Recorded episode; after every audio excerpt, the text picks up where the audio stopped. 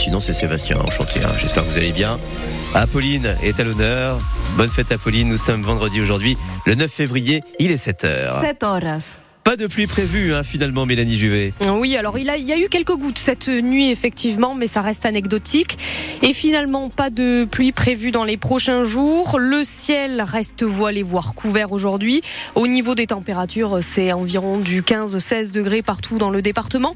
Un peu moins chaud en montagne, un peu moins doux, jusqu'à 8 degrés à Océja, 3 à Font-Romeu. Et puis, dans un quart d'heure, Simon Colboc, un magasin de colis surprise. Oui, un colis comme celui-ci, Mélanie et Sébastien. Ah oui, vous montrez un colis. Vous ne savez pas ce qu'il contient. Et moi non plus, Non, d'ailleurs. Euh, et si je vous dis qu'il coûte 5 euros, est-ce que vous l'achetez? Ah, C'est la surprise, en fait. Ça peut être Ah, voilà. C'est le principe Oh, des 5 euros, Destock, Destock Colis. C'est un magasin tout nouveau. Ça ouvre demain à Cléra. On va en parler dans l'écho d'ici à 7h15.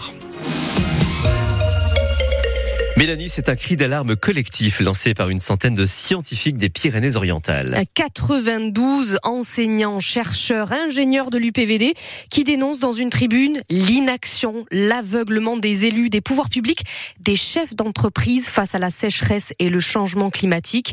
En ligne de mire, le golfe de Villeneuve de la Rao, qui est l'emblème, selon les signataires, de ces choix politiques déconnectés de la réalité, Baptiste Guillet.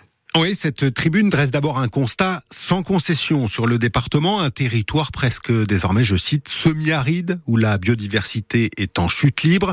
Il faut vite s'y adapter et prendre le chemin d'une vraie transition, disent les scientifiques, en alertant, chaque choix politique porte le poids des conditions de vie des années à venir. Or, ce sont ces choix qui sont dénoncés avec force par les signataires, des investissements pensés par l'ancien monde avec une vision court-termiste.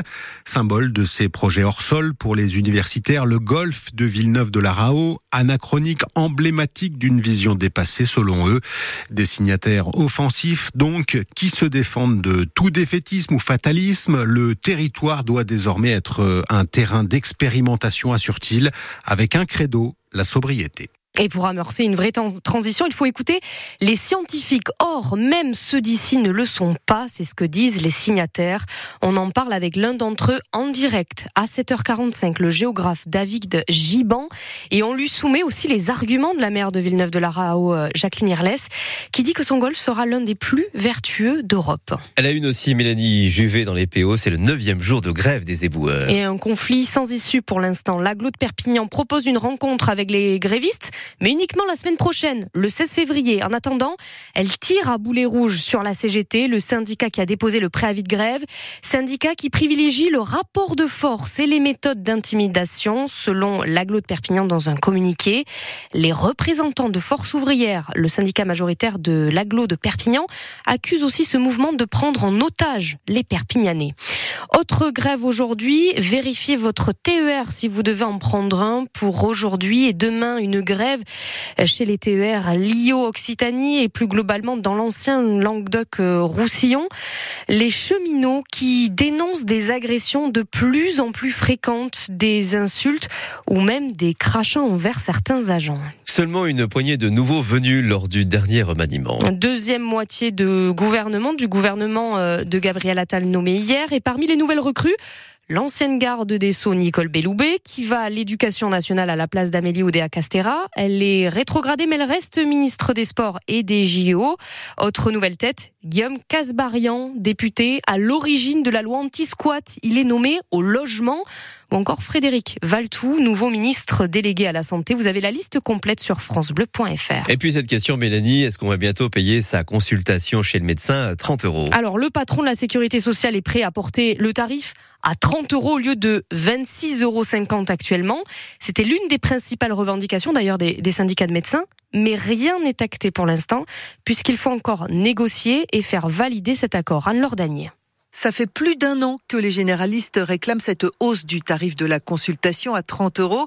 Alors évidemment, la présidente de MG France, leader chez les généralistes, est plutôt satisfaite. qui nous satisfait en partie puisque c'était notre euh, demande de base pour tout simplement contrebalancer l'inflation.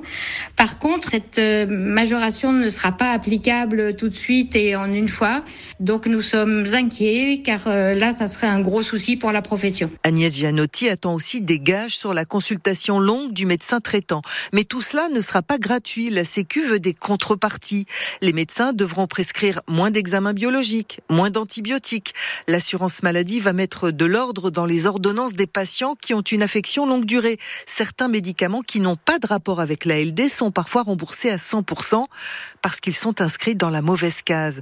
La CNAM veut aussi inciter les médecins à passer du paiement à l'acte à un paiement au forfait. C'est-à-dire que ceux qui exercent à plusieurs dans un cabinet pourront, s'ils le souhaitent, prendre en charge un patient ensemble et se partager un forfait global. L'idée, c'est de proposer plus de créneaux aux patients. Les discussions sur le tarif de la consultation vont se poursuivre au moins jusqu'au mois de mars. C'est une scène assez impressionnante qui s'est déroulée sur la plage du Bar Carès hier, près du Lido. Un voilier de 8 mètres s'est échoué sur le sable, avarie de moteur, pas le temps de sortir les voiles. Au final, personne n'est blessé, mais quand même l'un des occupants euh, est tombé à l'eau. La SNSM a été mobilisée, tout comme les pompiers. 7h06, ça Mélanie, c'est toujours la question des supporters des Dragons. Alors à chaque début de saison, des Dragons, ils se disent, bon, on va écouter France Bleu Roussillon pour euh, les matchs de Super League. Mais si en plus on veut mettre l'image, c'est sur quelle chaîne télé Alors on le sait, c'est confirmé depuis hier, c'est l'équipe live qui va retransmettre toutes les rencontres des Drax en Super League. Les clips euh, live, c'est totalement gratuit, il faut le préciser, c'est sur le site internet du journal et sur son application, il faut juste se créer un compte.